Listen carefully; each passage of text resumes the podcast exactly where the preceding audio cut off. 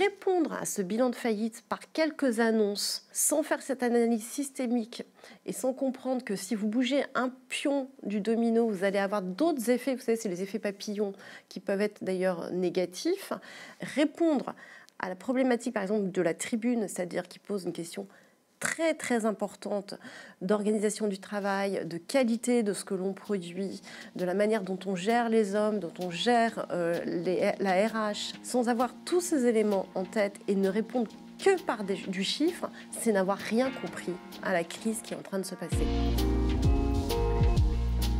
Alors Béatrice Brugère, bonjour.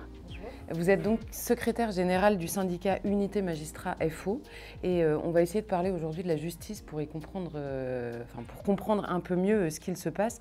On va commencer par cette tribune de magistrats dont on a beaucoup parlé il y a quelques semaines. Une partie significative, plus de la moitié des magistrats de France ont signé une tribune dénonçant d'abord les conditions d'exercice de votre métier aujourd'hui on a beaucoup entendu parler des moyens défaillants de la justice. Est-ce qu'on peut commencer par s'arrêter sur ce sujet? Quelle est la place du manque de moyens dans, l'exercice de la justice aujourd'hui? Et quels moyens manquent euh, exactement en fait? Alors oui, en effet, merci de votre invitation.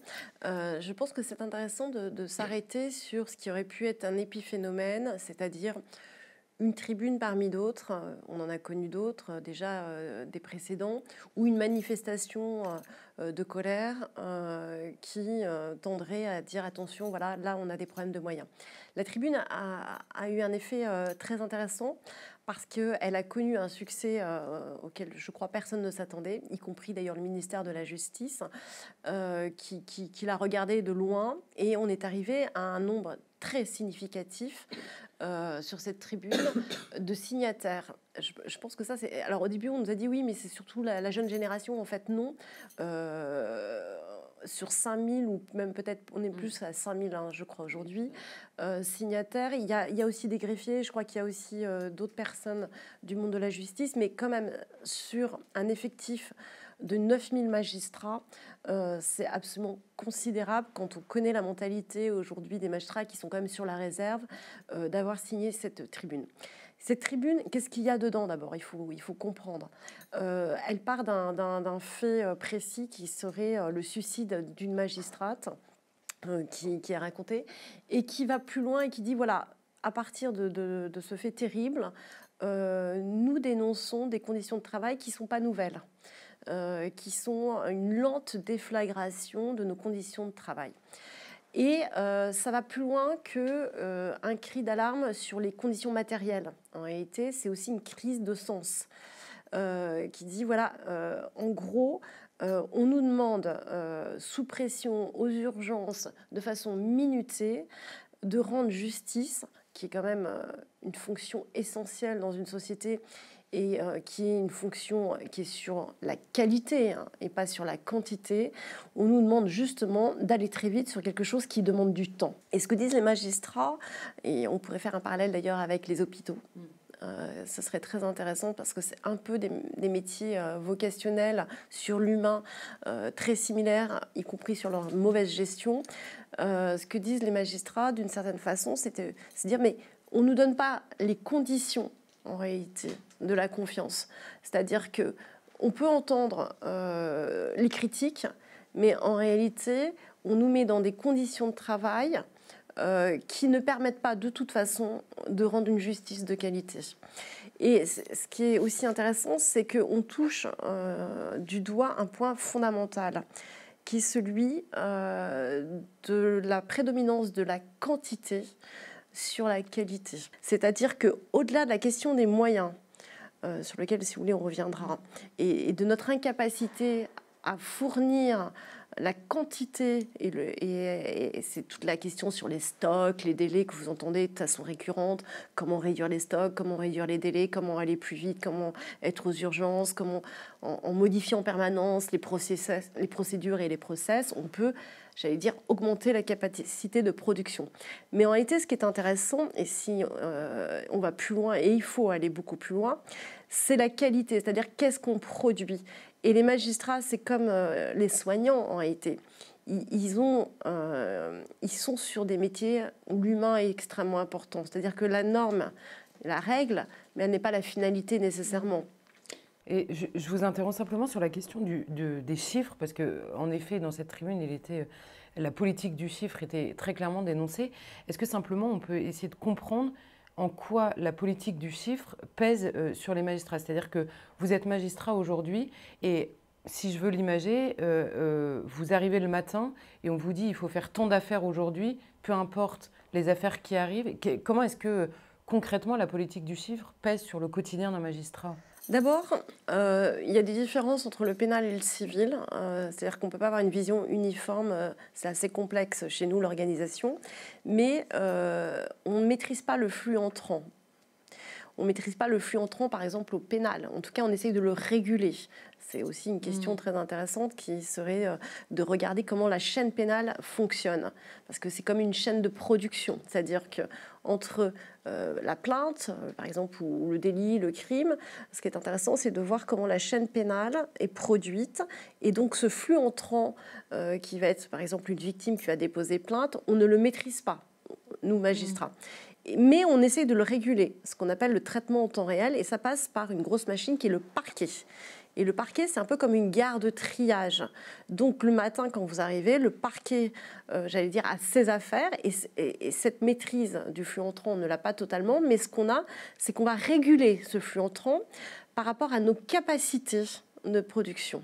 Et c'est là où déjà, il y a un écart très important entre ce que l'on peut traiter et ce que l'on ne peut pas traiter.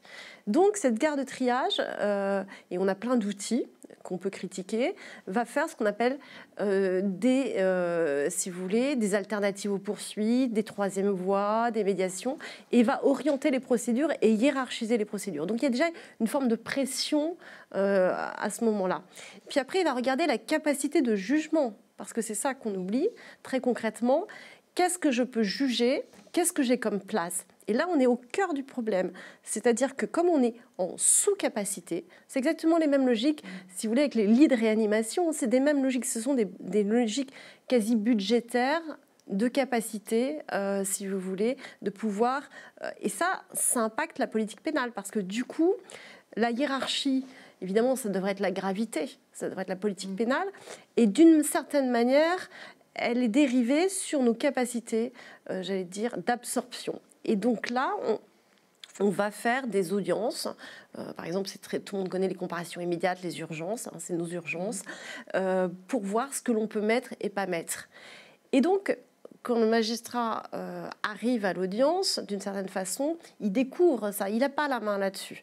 Et ça explique aussi aujourd'hui une dérive totale qui sont les horaires de travail. Le magistrat euh, n'a pas d'horaire de travail en réalité euh, stricto sensu. C'est-à-dire que euh, voilà, on, est sur, on juge jusqu'à ce qu'on ait terminé. Parce que d'abord, on a une circulaire qui est la circulaire Le Branchu, qui elle avait fixé des horaires de travail qui n'est pas appliquée, qui n'est pas appliquée. C'est une vraie difficulté et c'est une, revendication. On est arrivé aussi dans un système où on fait beaucoup de travail de nuit et avec des impacts sur les risques psychosociaux, sur un corps qui est très féminisé en plus, il faut quand même le rappeler. Euh, donc tout ça, si vous voulez, est très complexe, qui fait que euh, on a cette pression permanente. Et puis on a au fur et à mesure, et ça c'est toute une histoire euh, qu'il faudrait développer sans doute davantage, qui est celle de l'organisation du travail et de l'évaluation de ce qu'on appelle aujourd'hui les performances. C'est-à-dire que les magistrats sont infantilisés dans une forme d'évaluation beaucoup plus quantitative que qualitative par rapport au stock, par rapport au nombre d'audiences qu'ils ont fait, par rapport au nombre de dossiers qu'ils ont traités. Et ce que dit cette tribune, c'est qu'un dossier n'égale pas un dossier et que justement on est dans l'humain, on ne peut... Alors c'est bien de quantifier parce que les tableaux de bord, ça a un intérêt, mais réduire le travail des magistrats à la quantité, sachant que derrière en plus on est sous-équipé sur les moyens matériels, technique, on pourra peut-être en parler, puisqu'on est sur une administration totalement obsolescente, et sur les moyens humains. Et comme, en plus là-dessus, euh, on est sur un système très français d'une inflation législative permanente, et ça c'est un impact réel sur le travail, c'est qu'à chaque fois qu'on vote une loi, on oublie souvent la faisabilité matérielle. La faisabilité matérielle ou humaine, c'est des hommes derrière. Et donc, chaque dispositif législatif, d'abord, est chronophage parce qu'il faut que derrière les magistrats, les greffiers, tout le système absorbe la nouveauté, ce qui, prend du temps. Mais souvent, les moyens humains, euh, parce que quand il y a des modifications, c'est jamais pour simplifier, c'est toujours pour rajouter, créent une surcharge de travail qui n'est jamais prise en compte qui n'est jamais prise en compte. Ce que disent par exemple les magistrats aujourd'hui, c'est que dans certaines juridictions, vous n'avez tout simplement pas les magistrats pour faire face aux nouveautés. Je reprends juste votre image de la gare de triage, parce que pour, pour comprendre en fait quelle est la problématique aussi du rôle de l'homme politique ou du gouvernement, euh, euh, de la chancellerie qui décide, je reprends la, gare de triage parce que donc en amont, vous portez plainte, enfin, le, français porte plainte où il y a un délit qui est commis, etc. Donc il y a une enquête de police qui se fait en effet avec le parquet, euh, avec le procureur qui, regarde comment se fait l'enquête. Et là, vous dites qu'il y a une gare de triage. Est-ce qu'à ce moment-là, le triage est correctement fait? Parce que on voit que le magistrat, à la fin, a en effet un flux entrant que lui ne maîtrise pas. Mais comment est-ce que ce, triage se fait euh, à, l'échelle du parquet? Est-ce que ça change de semaine en semaine? Et c'est ce que vous dites notamment sur euh, à la fois les priorités, la loi qui change, etc. Comment ce triage-là se fait? Alors en réalité, si les choses fonctionnaient bien, on serait sur le cœur de ce qu'on appelle la politique pénale. Euh, qui est un sujet euh, essentiel évidemment pour comprendre euh, quelles sont nos priorités, les politiques pénales étant une déclinaison en partie de, ce que devrait être une politique nationale, une politique pénale nationale. En réalité, on n'y arrive pas parce que on a en effet à la fois une espèce de d'urgence permanente médiatique qui fait que les priorités changent tout le temps. et puis on a euh, un problème de flux et de masse aujourd'hui qui nous permet pas, parce qu'on n'a pas les moyens de le traiter tranquillement, correctement, qui nous permettent finalement d'avoir une hiérarchie euh, très simplifiée euh, des priorités. Donc, ce qui explique parfois cette impression de loterie. Vous savez, hein, quand on dit Ah, mais je ne comprends pas pourquoi, tiens, tel fait va être traité de cette manière et tel fait, par exemple, dans un parquet où on aura plus de temps, parce qu'on sera moins surchargé, où il y aura moins de pression, parce que en fait, il faut avoir une, approche territoriale. Chaque territoire a ses propres problématiques aussi, euh, j'allais dire, euh, pénales ou civiles, hein, d'ailleurs, c'est pareil. Donc, y a pas, les territoires ne sont pas identiques. Mais aujourd'hui, c'est très compliqué pour un parquet d'avoir ce temps euh, d'élaboration d'une politique pénale locale parce qu'en fait, les moyens, les moyens sont instables. Euh, il y a beaucoup de mobilité interne, il faut le savoir. Les magistrats bougent beaucoup.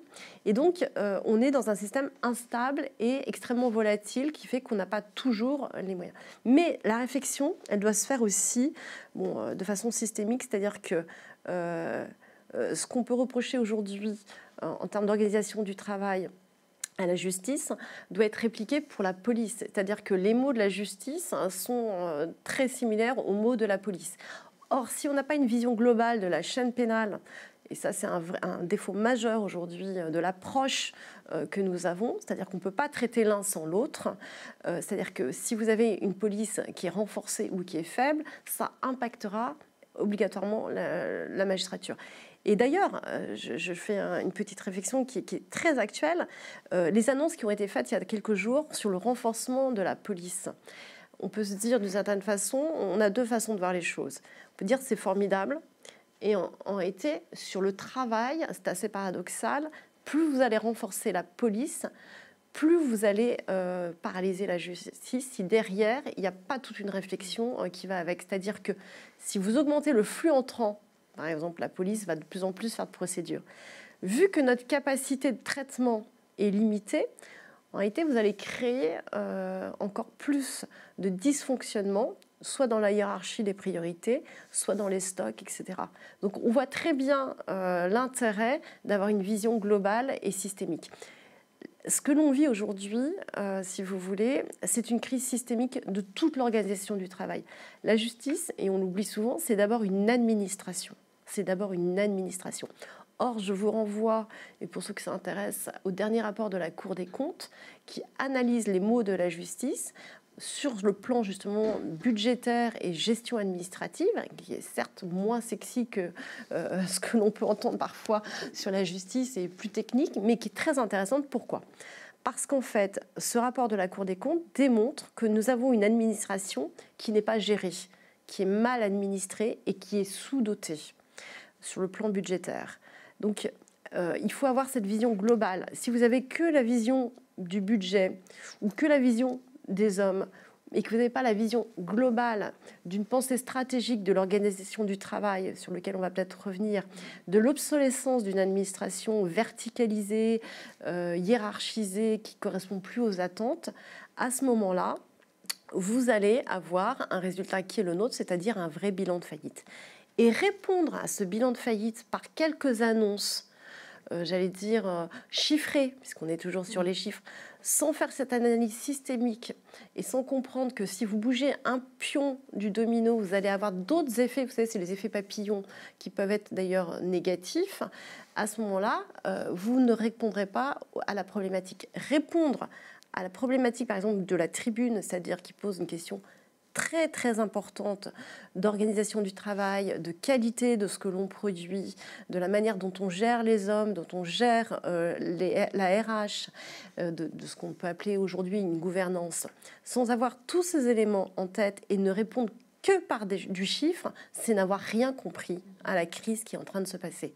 Parce que c'est une crise à la fois institutionnelle, systémique, qui est une crise de l'État d'ailleurs, euh, d'une certaine façon. La crise de la justice, c'est aussi une crise de gouvernance de l'État. Et euh, c'est passé à côté euh, du problème majeur de la crise de sens que vivent les hommes, que sont les magistrats, les greffiers, les personnels de justice, mais les avocats aussi, de, du travail qu'ils rendent. Donc c'est plus qu'une crise des moyens. Et il ne faut pas la ramener à ça. J'allais dire que euh, dans l'ordre philosophique, euh, si on avait euh, des causes premières, les moyens sont subsidiaires. C'est-à-dire qu'ils ne sont pas secondaires, ils sont subsidiaires.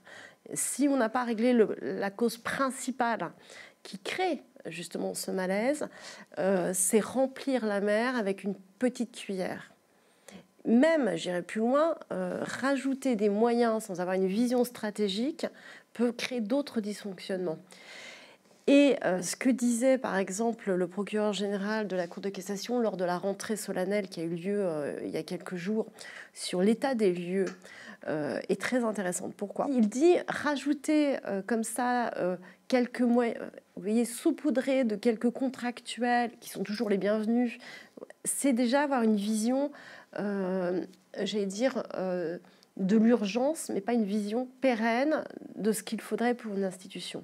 Alors, vous, vous évoquiez tout à l'heure la question de, la police et de la chaîne tout entière euh, pénale. On se souvient, euh, lors de la manifestation euh, de, colère des policiers, eux aussi, l'année dernière, qu'un syndicat avait dit le problème de la police, c'est la justice. Là, vous nous dites vous-même, je, renverse un peu la phrase, vous dites le problème de la justice peut aussi être la police, non pas les policiers, non pas les magistrats d'un côté ou de l'autre, mais simplement on comprend à la fois dans sa phrase à lui et dans la vôtre que vos problèmes sont en réalité très similaires euh, euh, au début ou à la fin de cette chaîne pénale. Comment est-ce que vous expliqueriez exactement ou précisément la dépendance des policiers par rapport aux magistrats et des magistrats par rapport au travail des policiers?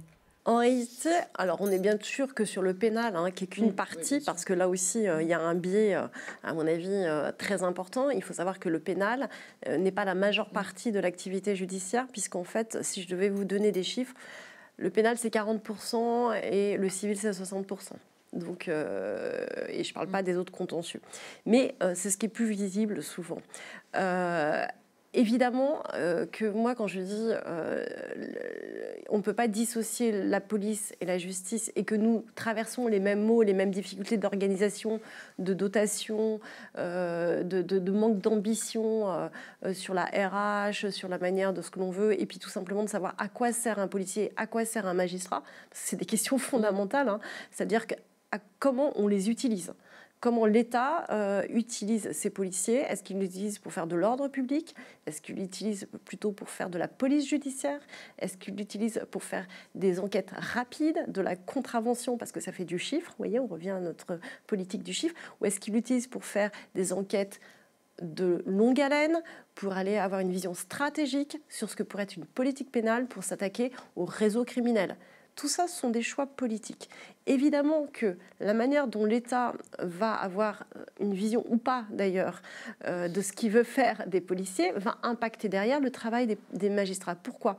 Parce qu'en fait les magistrats, eux, euh, travaillent avec ce que la police lui apporte. Le magistrat est totalement dépendant euh, de la police, y compris à l'instruction. C'est-à-dire que si vous avez personne derrière pour faire les actes d'enquête, d'ailleurs souvent les délais, c'est ça c'est-à-dire, les délais, c'est pas que nous. Les délais, c'est aussi l'attente d'enquête qu'ils ne peuvent pas faire parce qu'ils sont eux-mêmes sous-dotés. Donc, moi, je ne dis pas que euh, la police est le problème des magistrats, je dis simplement que l'un sans l'autre, ce sont comme les deux jambes, euh, ne peuvent pas être euh, séparés dans une analyse des problématiques aujourd'hui. Et on voit très bien qu'on est au cœur de choix politiques au cœur de choix politiques et que souvent, euh, ce que le politique fait, c'est qu'il joue en renvoyant les uns sur les autres, ce qui évite de poser les vraies questions de responsabilité. Qui décide d'une politique pénale? Une politique pénale, c'est quoi? Parce que c'est quoi une politique pénale? C'est d'abord une loi, c'est un cadre législatif. Mais une loi, c'est rien. Si derrière vous ne mettez pas une politique, c'est-à-dire des hommes, des objectifs, euh, des moyens, et puis aussi, et ce qu'on oublie tout le temps, une évaluation. Est-ce que ça marche? Est-ce que ça marche pas? Est-ce que c'est une bonne politique pénale? Est-ce que le cadre législatif est adapté? Là, on est aussi au cœur du problème parce que ce que disent les policiers, c'est qu'ils disent aujourd'hui la procédure pénale et les injonctions contradictoires que nous avons dans notre société. À la fois, il faut être super sécuritaire, mais en fait, on a une politique d'exécution pénale qui, est sur de la régulation parce qu'on est sous-doté, euh, par exemple, sur les moyens euh, des prisons, etc., fait que euh, voilà, on, est sur des doubles discours. Et les policiers disent, mais attendez, nous, euh, on nous demande de faire de la procédure, et puis derrière, d'abord, c'est très compliqué, c'est très chronophage, on n'a pas les moyens non plus. Euh, on a un système de nullité qui fait que si on rate une étape, ça fait tomber les procédures. Eux-mêmes sont mal formés, eux-mêmes sont recrutés très vite. C'est un peu comme nos sucres rapides, nos contractuels. Eux, c'est pareil. Quand on fait des annonces, on dit, oui, on va mettre plein de policiers, mais en police judiciaire, euh, c'est toute une formation, ça, ne s'improvise pas. Et c'est d'autant plus important qu'aujourd'hui, quand les procédures sont mal faites, eh bien, elles n'aboutissent pas. Donc c'est du travail pour rien. Tout ça, ça mérite d'être évalué. C'est-à-dire que et ce sentiment qu'ils ont justement de travailler euh, dans des, situations de, de complexité, de d'injonctions contradictoires ou de travail pour rien parce que derrière ça n'aboutit pas ou parce que derrière la politique pénale elle-même nous demander, ça peut-être qu'on reviendra là-dessus, euh, à la fois euh, de condamner mais de ne pas incarcérer, euh, crée une frustration permanente et a un effet de chaîne pour le coup en domino où plus personne ne s'y retrouve. Alors la facilité, c'est de dire oui, c'est la faute des magistrats, mais en fait, c'est pas ça. C'est-à-dire que moi, je pense qu'il faut, il faut analyser le cri d'alarme des policiers comme aussi notre tribune, un cri de désespoir en disant donner du sens à ce que l'on fait, parce que d'une certaine façon, on est pris en étau entre une opinion publique qu'on monte contre nous en disant regardez la magistrature, euh, ils font mal leur travail, ils font n'importe quoi, ce qui est euh, facile à dire, et on oublie toujours d'analyser que derrière, euh, les magistrats, ils obéissent aussi dans un cadre législatif avec une politique pénale qui est déterminée par le gouvernement, et en l'occurrence c'est le garde des sceaux qui fait la politique pénale, et avec des moyens qui sont ou pas au rendez-vous. Et alors justement, l'intervention du garde des sceaux, parce que euh, c'est des sujets un peu compliqués euh, à enfin, comprendre le fonctionnement. n'est pas forcément évident. Quel est le rôle exact du garde des Sceaux aujourd'hui, Éric Dupont-Moretti Parce que déjà, on constate ce que vous nous dites, on ne peut penser que la police et la justice ensemble tout cas sur la question euh, euh, qu'on vient d'aborder. Et on voit que euh, on a là, en l'occurrence, un ministre de l'Intérieur et un ministre de la Justice qui sont en permanence le, bon et, le méchant. à chaque fois qu'il s'agit de parler, on a l'impression qu'ils sont jamais d'accord sur rien. Donc déjà, c'est étonnant d'une part. Mais la deuxième chose, c'est sur cette politique pénale, justement, vous nous dites, les policiers font leur travail, l'enquête arrive devant le juge. Bon, si elle est en effet mal faite, qu'il y a des vices de procédure, ça n'aboutit pas. Mais si par hasard ça aboutit, quel est le rôle exact du garde des Sceaux au moment où vous, vous prenez une décision sur une enquête qui a été faite? Alors, le garde des Sceaux, la politique pénale, elle s'exerce en réalité euh, avec les parquets, donc les magistrats du parquet, procureurs, procureurs généraux, évidemment, procureurs et substituts. Le parquet, c'est l'interface entre la police et les magistrats du siège. C'est eux qui vont euh, décider. Euh, on a un système aujourd'hui euh, qui est très intéressant, qui est celui de l'opportunité des poursuites. Il faut bien le savoir. C'est-à-dire qu'en fait, le parquet a une marge de manœuvre et a de plus en plus de pouvoir d'ailleurs dans notre système procédural pour orienter les procédures. Donc c'est lui qui décide, etc. Et c'est à ce niveau-là que le garde des sceaux peut donner des instructions. On appelle ça des circulaires. Et il peut donner des instructions, évidemment, dans le cadre de la loi, on mm. est bien d'accord, euh, pour dire, ben voilà, ma priorité, par exemple, aujourd'hui, euh, ça sera euh, que vous poursuiviez systématiquement et au plus haut, j'allais dire, de ce que vous pouvez en termes de qualification pénale, les atteintes faites aux élus. Vous savez, par exemple, c'est un sujet mm. d'actualité. Euh, il y aurait de plus en plus d'élus qui, euh, sont, euh, qui font l'objet de violences. Ça, ça pourrait. Ou alors que vous poursuivez, par exemple, on a eu un exemple récent, toutes les dénonciations de viol, même si elles pourraient être prescrites par la loi. Ça, c'est de la politique pénale. C'est-à-dire que lui va donner des instructions générales, parce qu'on n'a plus le droit d'avoir mm. des instructions individuelles, aux procureurs qui sont sous sa hiérarchie. Donc le procureur, qui a de plus en plus de pouvoir d'ailleurs, euh, doit se soumettre à ces instructions. Donc on est vraiment dans la politique pénale. C'est-à-dire que le garde des sceaux, outre le fait que lui-même peut euh, faire euh, des projets de loi, hein, c'est-à-dire donc lui-même proposer des modifications législatives, ce qui est important, il donne des instructions en disant mais ça c'est une priorité, il faut poursuivre. Et c'est d'autant plus important que comme on est dans un système saturé, vous l'avez compris euh, au niveau euh, des places et au niveau des poursuites, euh, ça peut prendre ou pas une, une, priorité sur d'autres infractions qu'on ne pourra pas traiter ou qu'on traitera différemment. Mm. Je pense qu'une vraie politique pénale, et je crois qu'on n'en a pas vraiment, serait une politique pénale qui fait une analyse criminelle. C'est-à-dire qu'il faudrait réintégrer du réel, de la criminologie, ce que l'on ne fait pas en France et ce que les anglo-saxons font. Pourquoi? Parce que euh, ça nous permettrait d'avoir une cartographie euh, pour les magistrats euh, des véritables, si vous voulez, priorités pénales et des, hauts lieux, des spots les plus criminogènes. à partir de là, si on avait cette cartographie, ça permettrait d'élaborer avec la police des stratégies et ça permettrait euh, d'avoir aussi toute une vision de la manière du traitement. Ce qui se passe aujourd'hui, c'est qu'on fait du contentieux de masse. Donc, on traite les affaires les unes après les autres. voyez? Et euh, la criminologie et une politique criminelle, c'est l'inverse. C'est-à-dire qu'on est en capacité d'élaborer la, la, menace criminelle et on concentre sur cette menace nos moyens. Donc c'est exactement l'inverse de ce que l'on fait. Sur la masse des infractions, on ne traite qu'une toute petite partie. Eh bien, en fait, ils partent d'un principe de réalité, c'est que comme on ne peut pas tout traiter, on va traiter les actes les plus criminogènes et on va traiter les personnes qui commettent le plus d'actes. C'est-à-dire qu'en fait, ils ont fait de la criminologie et ils se sont aperçus que vous avez un tout petit pourcentage de personnes qui commettent un maximum de délits. Et donc, ils disent, on va concentrer nos efforts sur ces personnes-là, parce que si euh, vous arrêtez 15% de gens qui font 60% de délits, vous êtes plus efficace que si vous arrêtez, euh, j'allais dire, 80% euh, de personnes qui commettent un délit. En réalité, pour le coup, mmh. là, l'arithmétique a son intérêt. Mais pour ça, ça veut dire qu'il faut faire du renseignement criminel. Pour ça, ça veut dire que derrière, il faut qu'il y ait une police judiciaire qui soit formée à faire du renseignement criminel et qui ait les moyens et le temps de le faire. Il faut que cette police judiciaire ait le temps de travailler avec des magistrats, c'est-à-dire le parquet, pour élaborer des politiques criminelles à long terme. Aujourd'hui, on est dans l'urgence, euh, comme je l'ai décrit, euh, qui rentre, et on est sur du traitement de masse.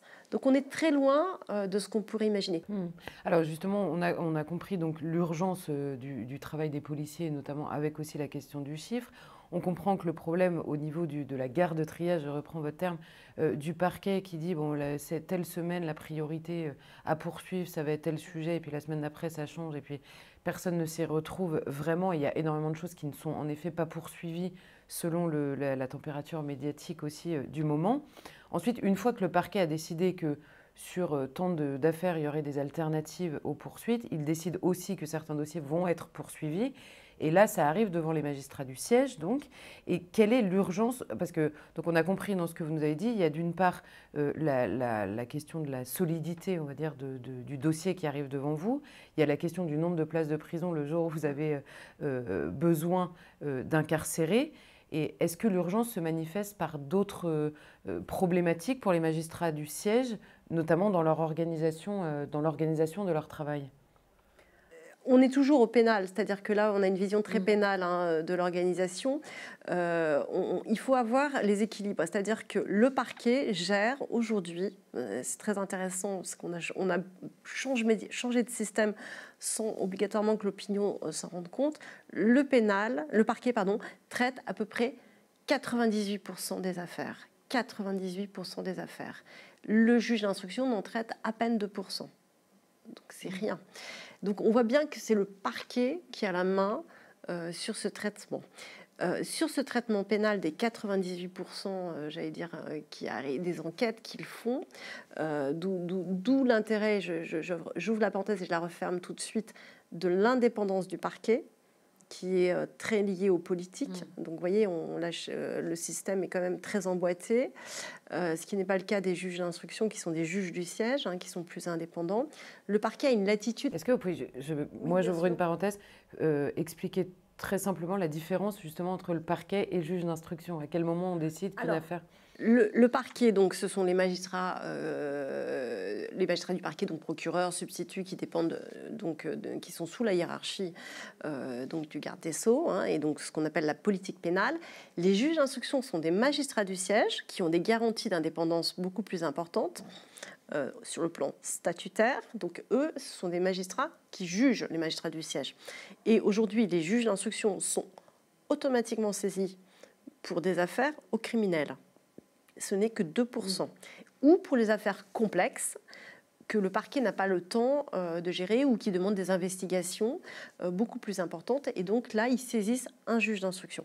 Mais vous avez en France un autre, euh, une autre possibilité de saisir un juge d'instruction, c'est que si le parquet classe votre affaire, vous pouvez vous constituer partie civile devant un juge d'instruction pour voir votre affaire sous caution, enfin il assez encadré, votre affaire être instruite.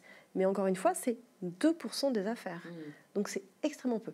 Et euh, notre système était le, au départ, le juge d'instruction était, on disait, l'homme le plus puissant, vous savez, euh, était sur euh, une procédure inquisitoriale. inquisitoire, on va dire.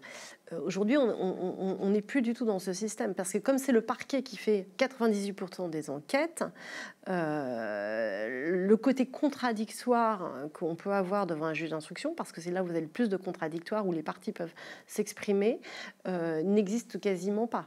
Donc euh, ça aussi, ça pose un problème sur la manière dont, on gère les enquêtes. Sur les 90% des enquêtes, pour vous, expliquer ce que ça veut dire, ce travail de triage extrêmement important, n'arrive devant une juridiction, c'est-à-dire un magistrat du siège, à peine 15 à 20 des affaires qui se passent devant un magistrat du siège. Or, rien que ça, c'est-à-dire très peu, on n'arrive pas à le gérer parce qu'on n'a pas assez de magistrats dans les audiences. Et l'impact que ça a justement sur la pression du travail, c'est qu'on a des audiences de plus en plus tardives. Et ce que l'on veut vraiment faire passer, c'est la comparution immédiate. Parce que la comparution immédiate, c'est quasiment dans les 48 heures de la garde à vue. Donc il faut que ça aille très très très vite. Et là, il y a une pression euh, supplémentaire euh, qui a d'ailleurs un impact et qui, est aussi euh, critiqué, que c'est souvent des, si vous voulez, des enquêtes qui sont très vite faites. on n'a pas le temps de faire des environnements, y compris criminels, criminologiques, qui pourraient être intéressants. Et on juge, on a l'impression de, de faire de l'abattage, c'est-à-dire de juger, alors des choses parfois qui sont d'ailleurs très graves parfois très grave, parce qu'on sait que c'est le seul moyen aujourd'hui, j'allais dire, euh, euh, d'avoir euh, un jugement rapide et parfois des condamnations plus importantes, parce que la comparution immédiate, normalement, c'est pour des faits assez graves. Donc tout ça, c'est une pression sur laquelle on n'a pas de visibilité. Ce qui explique souvent d'ailleurs que les comparaisons immédiates se terminent de façon nocturne, puisque, comme encore une fois, le flux entrant est peu maîtrisé. Et alors, tout, ce que vous nous décrivez là, on comprend d'abord la la complexité d'un système qui est parfois présenté très euh, simplement, euh, notamment médiatiquement. Euh, on comprend aussi que le, la, comment dire, la responsabilité qui est, fait, qui est portée sur les magistrats aujourd'hui enfin, mérite justement une vision d'ensemble. ça, c'est enfin, ce qu'on comprend dans ce que vous nous expliquez. Et vous avez commencé en disant il faut vraiment comprendre qu'il y a une crise de sens. Est-ce que le sens n'est pas justement que tout le monde s'attarde, enfin, tout le monde se satisfait d'une complexité complètement hallucinante. On euh, s'attarde sur le respect du droit et à la fin, parfois, on a l'impression qu'on perd de vue l'idée même de rendre justice à la fois aux victimes, évidemment, et plus largement à la société entière. Et c'est votre idée d'une, d'une pensée même de la criminologie euh, euh, de, qui existe dans la société. Qu'est-ce qu'on poursuit en premier? Qu'est-ce qu'on ne poursuit pas? Est-ce que le travail est efficace? C'est-à-dire que quand tout est prioritaire, rien n'est prioritaire. Donc on a aujourd'hui un, problème de visibilité, en effet, sur, sur ce qui est, le plus important. C'est intéressant d'ailleurs dans une société parce que c'est quels sont les interdits en réalité qu'une société... Euh, voilà. Euh, moi, je pense que le pénal doit rester quelque chose de rare très rare. Donc ça pose derrière la, question de la judiciarisation de tous les comportements. C'est-à-dire que plus on continuera à judiciariser euh, et à pénaliser tous les comportements, moins on arrivera, si vous voulez, à la fois à les traiter d'abord, premièrement. Donc, vous voyez tous les systèmes de régulation qu'on a. On a énormément de systèmes de régulation, c'est-à-dire de, d'évitement pour ne pas aller devant un tribunal parce qu'on n'a pas les capacités de, ce qui crée des inégalités de traitement d'ailleurs au passage. Euh, et puis euh, on a pas, euh, d'une certaine façon, quand, tout est pénalisé, rien n'est grave. Enfin, je ne sais pas mm. comment vous, dire. C'est-à-dire qu'on n'a plus cette hiérarchie de ce qui est très très grave et ce qu'une société veut comme interdit de façon claire et nette.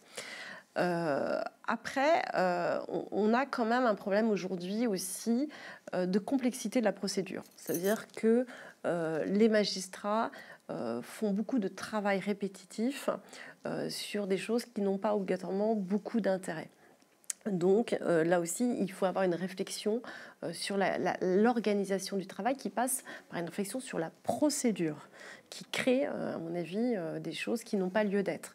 quand vous avez une personne qui fait 150 fois la même requête et qu'un magistrat est obligé d'y répondre, alors qu'il n'y a pas de fait nouveau, alors qu'il sait très bien, on rentre dans une espèce de systématisation, si vous voulez, que la procédure crée parce qu'on est sur une vision de, créance et de déséquilibre total, d'ailleurs, de la procédure entre les victimes, euh, à mon avis, et ceux qui sont mis en cause. Donc ça aussi, c'est, vous voyez, tout, tout est très, très compliqué. Quand vous dites déséquilibre, je, je m'attarde juste là-dessus, quand vous dites que la procédure crée un déséquilibre entre la victime et le mis en cause, c'est-à-dire que tout est pensé selon les droits du mis en cause, au détriment de la victime? Alors, j'irai pas jusque-là, mais en tout cas, ce qui est sûr, c'est qu'il euh, y a eu une, inflation euh, en réalité des droits dont on peut se satisfaire en mm. partie, hein, parce que c'est toujours bien, surtout quand vous êtes mis en cause, euh, d'avoir quand même des droits pour, pour, vous, pour vous défendre, et qui n'a pas été rééquilibré, à mon avis, par rapport aux victimes. C'est vrai qu'on a un déséquilibre.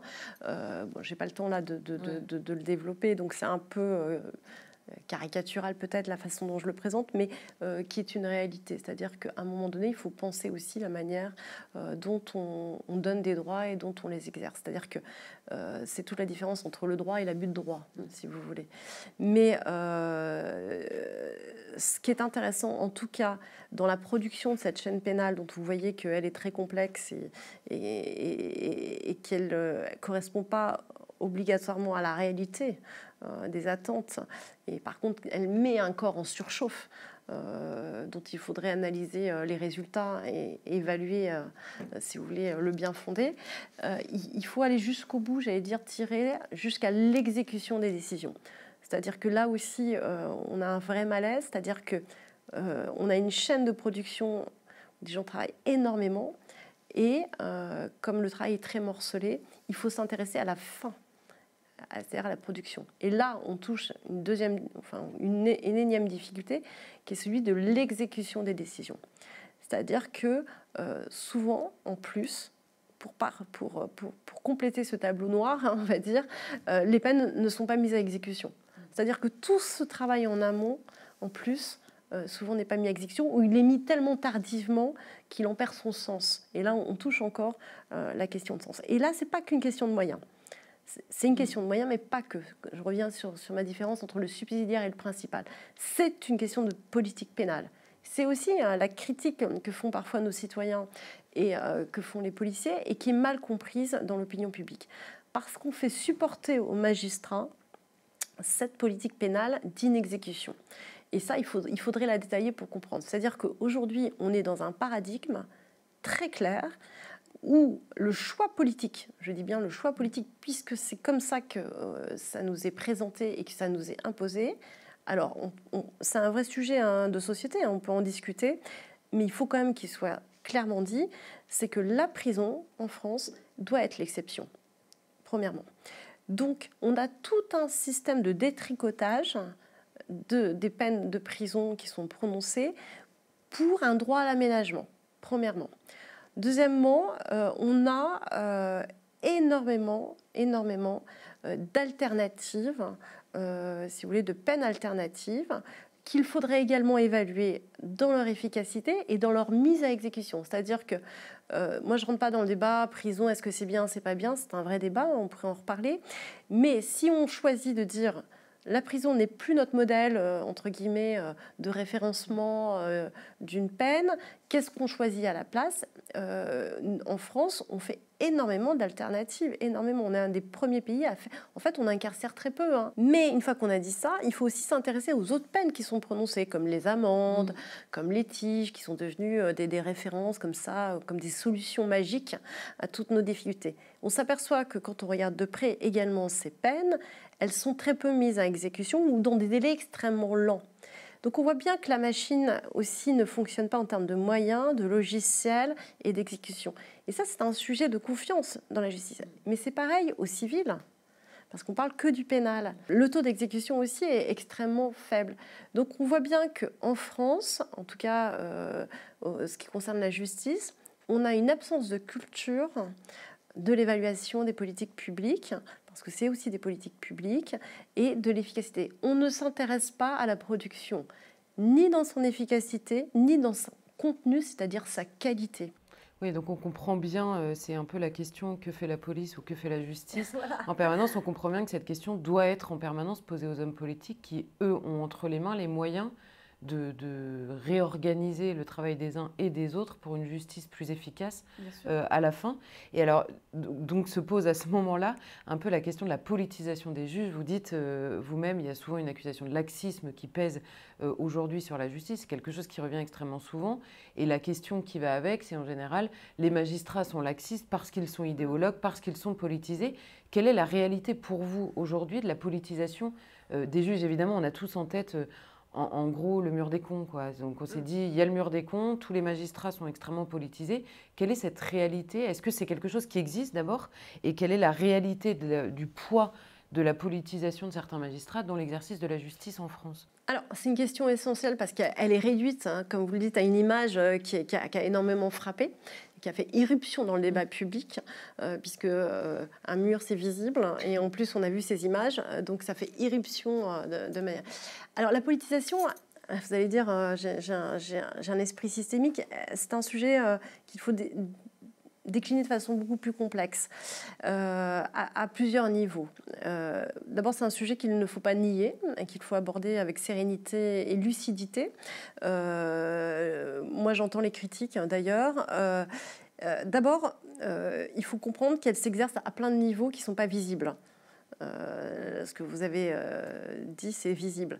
D'abord, c'est la place du droit pour commencer dans la société. C'est-à-dire que quand vous avez une législation qui euh, s'occupe de plus en plus des problèmes sociétaux, d'une certaine façon, vous politisez euh, l'acteur qui est le juge, euh, puisque vous lui demandez de prendre position sur des problèmes de société, premièrement. Et ça, alors, j'ai pas le temps, mais euh, ça passe évidemment euh, de toutes les juridictions, c'est-à-dire du Conseil d'État, du Conseil constitutionnel, de la Cour de cassation. C'est-à-dire qu'à tous ces niveaux, il faut savoir que le juge aujourd'hui est tenu par toute cette hiérarchie des normes. Euh, par exemple, pour vous donner un exemple, dans le bloc de constitutionnalité, on a fait rentrer plein de droits créances avec les préambules de la Constitution de 1946.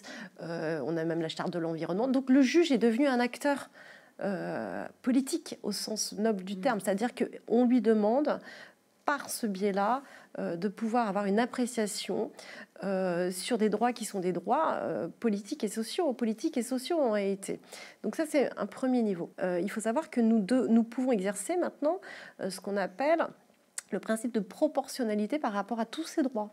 C'est-à-dire que le magistrat peut exercer une appréciation de proportionnalité par rapport à ses droits de créance et la réalité du litige qui lui est euh, proposé. Donc vous imaginez la marge de manœuvre qu'il peut avoir. Deuxièmement, il y a la formation des magistrats.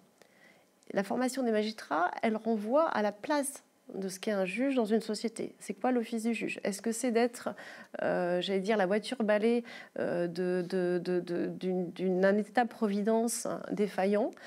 Donc tous les droits sociaux, euh, tout le droit social, euh, tous ces droits de, l'homme, voilà, toutes ces créances, avec cette capacité euh, d'avoir une vision. Ensuite, vous avez une organisation, donc là de côté la formation à l'école nationale de magistrature, qui est un enjeu. Comment on forme les magistrats? Qu'est-ce qu'on leur dit d'être? Est-ce que vous êtes là pour appliquer le droit, trancher un litige, être un acteur, faire, être progressiste dans une vision progressiste qu'on pourrait avoir euh, de la société? C'est très important. Est-ce que euh, voilà la place du magistrat? Ensuite, vous avez l'organisation judiciaire. L'organisation judiciaire, ce que je vous disais tout à l'heure, avec le parquet, c'est un sujet majeur. Le parquet dépend du politique dans la politique pénale, mais pas que, toute l'organisation judiciaire dépend du politique dans l'évolution de la carrière. C'est-à-dire que toutes les nominations, quasiment 90% des nominations des magistrats passent par le filtre politique. On l'oublie trop souvent au siège et au parquet. C'est-à-dire que c'est la chancellerie qui fait et défait les carrières en partie et en très grande partie jusqu'au pouvoir disciplinaire de sanctionner ceux qui ne rentrent pas dans le rang. Donc évidemment, là aussi, compte tenu des alternances et de la politisation des ministres de la Justice, vous avez déjà une incitation à être ou pas dans un camp ou dans un autre pour faire carrière, si vous voulez faire carrière. Donc ça peut être aussi un, biais très très important. Moi je pense qu'aujourd'hui, il est extrêmement important de remettre la justice dans les rails. C'est une question fondamentale euh, de l'impartialité de l'impartialité et donc sanctionner euh, tout ce qui serait une prise de position politique extrêmement forte qui ne correspond pas euh, à ça. Donc, euh, d'ailleurs, c'est la raison pour laquelle notre syndicat se positionne de cette manière-là, c'est-à-dire en disant nous sommes non pas apolitiques, nous sommes pour la dépolitisation des sujets de justice. Ce n'est pas du tout pareil. C'est-à-dire que nous pensons que la justice, et nous avons une vision réformiste, justement, doit revenir dans son office principal et doit avoir toutes les garanties possibles euh, pour un magistrat d'impartialité, qui passe sans doute en partie par une forme d'indépendance. Et c'est pour ça que la vision euh, si vous voulez, des nominations est extrêmement importante pour remettre la justice dans les rails. Donc, euh, Donc le politique a beau jeu de, non, mais c'est-à-dire que c'est une dialectique. C'est-à-dire que c'est pas noir et blanc, c'est pas l'un ou l'autre, c'est l'un et l'autre euh, dans une vision euh, beaucoup plus systémique et beaucoup plus complexe de l'organisation également du, mm. j'allais dire, des carrières et de la gestion euh, des compétences. Alors justement, vous, vous, abordez la question des États généraux. en effet, ils ont été mis en place, les États généraux de la justice, pour essayer de savoir ce qu'il fallait faire on comprend en vous écoutant, là ça fait quand même un petit bout de temps qu'on vous écoute, qu'on essaye de vous suivre dans l'explication de la problématique. On comprend la première chose peut-être, c'est qu'il faudrait simplifier énormément, défaire certaines choses qui ont été faites euh, peut-être aujourd'hui. Est-ce que c'est l'état d'esprit d'abord qui règne dans ces états généraux? Et est-ce qu'ils peuvent, puisque vous y participez, euh, régler, enfin est-ce que vous avez... Euh, comment dire, de l'espoir dans la manière dont sont organisés ces états généraux pour que la justice aille mieux? Alors, comme on dit, euh, nous sommes demandeurs à l'action des États généraux. Euh, donc, euh, oui, des espoirs, on en a toujours. des réticences, on en a beaucoup aussi. Pourquoi? Parce qu'en fait, tous les sujets qu'on a abordés ne sont pas de ces sujets qui sont stricto sensu inscrits à l'ordre du jour des États généraux. Mmh. la gestion des ressources humaines de façon extrêmement, j'allais dire, pour le coup secondaire. Alors maintenant, on vient de rajouter les moyens parce qu'il y a eu la tribune, mais ce n'est pas vraiment euh, des sujets euh, qui étaient euh, tellement, j'allais dire, essentiels dans la réflexion. les états généraux, il y, a deux manières de les voir en fait. Nous, on les avait demandés parce que euh, je, pense qu'on souffre d'un problème de méthodologie. Et les états généraux, c'est un rappel à notre histoire de France. D'ailleurs, hein, ils existent depuis le Moyen Âge. C'est un moment clé dans une société pour non pas faire l'énième réforme qui ne servira à rien, l'énième communication politique qu'on adore, mais pour faire un état des lieux objectif à plat euh, des problématiques, euh, dans une vision justement pour le coup dépolitisée, apaisée, euh, mais lucide. Lucide, voilà. Donc, à mon avis, la méthode est essentielle. Essentielle, c'est-à-dire cette capacité déjà à faire un bilan objectif de la réalité, de faire une cartographie réelle.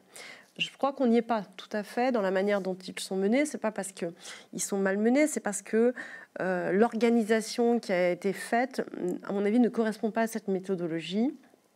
On a un vrai problème aujourd'hui euh, pour, euh, déjà, et ça, vient de ce que je disais au départ, de, de, la gestion défectueuse de cette administration, qui elle-même n'a pas de visibilité sur ce qu'elle produit et sur ce qu'elle gère. C'est-à-dire qu'on a un vrai défaut, euh, une vraie incapacité déjà à faire un bilan.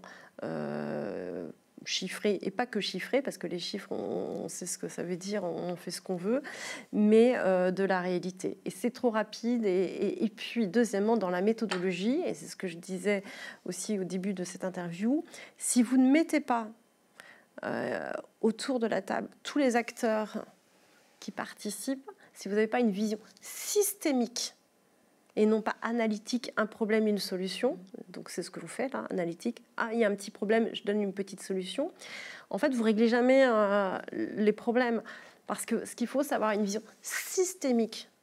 Systémique et générale. Donc nous, on avait dit, ces états généraux, il faut absolument mettre autour de la table, euh, non pas comme invité euh, entre 9h et 10h le lundi matin, mais comme acteur principal, les forces de sécurité intérieure, gendarmerie, police, experts, avocats, mais aussi professeurs d'université, c'est-à-dire tous ceux qui ont intérêt à ce que la justice fonctionne. Alors, on a fait une consultation dans le cadre des états généraux citoyennes. Je vous donne un exemple où on aura envoyé euh, voilà, un questionnaire. Bon, euh, tout le monde peut y participer. Il aurait été intéressant, par exemple, que tout le monde se nourrisse de ce questionnaire, qu'on l'élabore à plusieurs, ce qui n'a pas été le cas. Hein. C'est une mm. entreprise privée hein, qui a fait ça, avec euh, piloté par, euh, par l'Élysée. Voilà. Mm. Donc on voit très bien la maîtrise et le contrôle et éventuellement l'orientation aussi qu'on veut donner à ces états généraux. Alors qu'en fait, ce qu'il fallait faire, c'était mettre, par exemple, la police en face des magistrats et, et les écouter et leur dire mais c'est quoi? Qu'est-ce que vous nous reprochez? Quelles sont les zones de blocage? Et, trouver, euh, voyez, avoir cette visibilité, cet état des lieux. Donc je ne sais pas aujourd'hui ce qui va sortir de ces états généraux. Ce dont je suis sûre, c'est qu'ils euh, ne sont pas, à mon avis, sur la méthode posée correctement. Et euh, il faut qu'ils prennent une forme de, de, temps long pour être mûris et pour ne pas être une opération de communication à la sortie d'un mandat mm. pour un prochain mandat, mais euh, cette capacité à remettre à la fois la justice dans les rails par rapport aux attentes des citoyens, parce que la justice n'appartient pas aux magistrats, elle appartient à la société et c'est une œuvre collective et c'est une œuvre essentielle pour la garantie d'une démocratie, parce qu'on l'oublie souvent, mais le juge, c'est aussi le gardien des libertés, ce qui est un vrai sujet actuellement. Donc s'il est faible, eh bien, les garanties seront faibles. Euh, et cette capacité à l'inscrire sur le temps long, c'est-à-dire qu'il faut arrêter de réformer, il faut sans doute défaire, beaucoup défaire, et euh, le refonder. Voilà, il faut arrêter cette euh, folie législative de faire des lois sur des lois, parce qu'on a un rapport pathologique à la loi. Et d'ailleurs, ce rapport pathologique à la loi est une des problématiques, puisqu'en fait, on a tellement de lois qu'on ne sait plus laquelle il faut appliquer.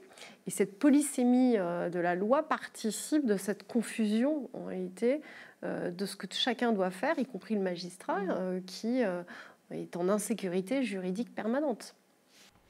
Parfait. Bah, écoutez, euh, un immense merci euh, pour cet entretien. Peut-être je vous laisse le, mot de la fin euh, sur voilà, la situation de la justice. On aura au moins compris dans cet entretien que les choses sont beaucoup plus compliquées que ce qu'on nous présente parfois, que ça, met, ça demande de la concentration et beaucoup de travail pour essayer de comprendre euh, le malaise, mais c'est aussi le départ de la refondation euh, de cette justice qui, en effet, euh, interroge beaucoup de, de, de Français aujourd'hui. Donc voilà, je vous laisse le mot de la fin pour conclure cet entretien. Moi, ce que je voudrais, c'est, si vous voulez, finir sur une note qui ne soit pas celle de dire, bon, le malaise de la justice, c'est le malaise des acteurs. ce qu'il faut bien comprendre, c'est que le cri d'alarme des magistrats aujourd'hui, euh, évidemment, pourrait euh, sembler être celui euh, de leur propre situation, mais il va beaucoup plus loin que ça. En réalité, il faut bien comprendre que les magistrats ont aussi cette haute conscience de la mission qui leur est confiée et cet attachement, cet attachement, ce qui crée cette souffrance d'ailleurs, à, faire au mieux dans des conditions extrêmement dégradées pour rendre justice et pas simplement dire le droit.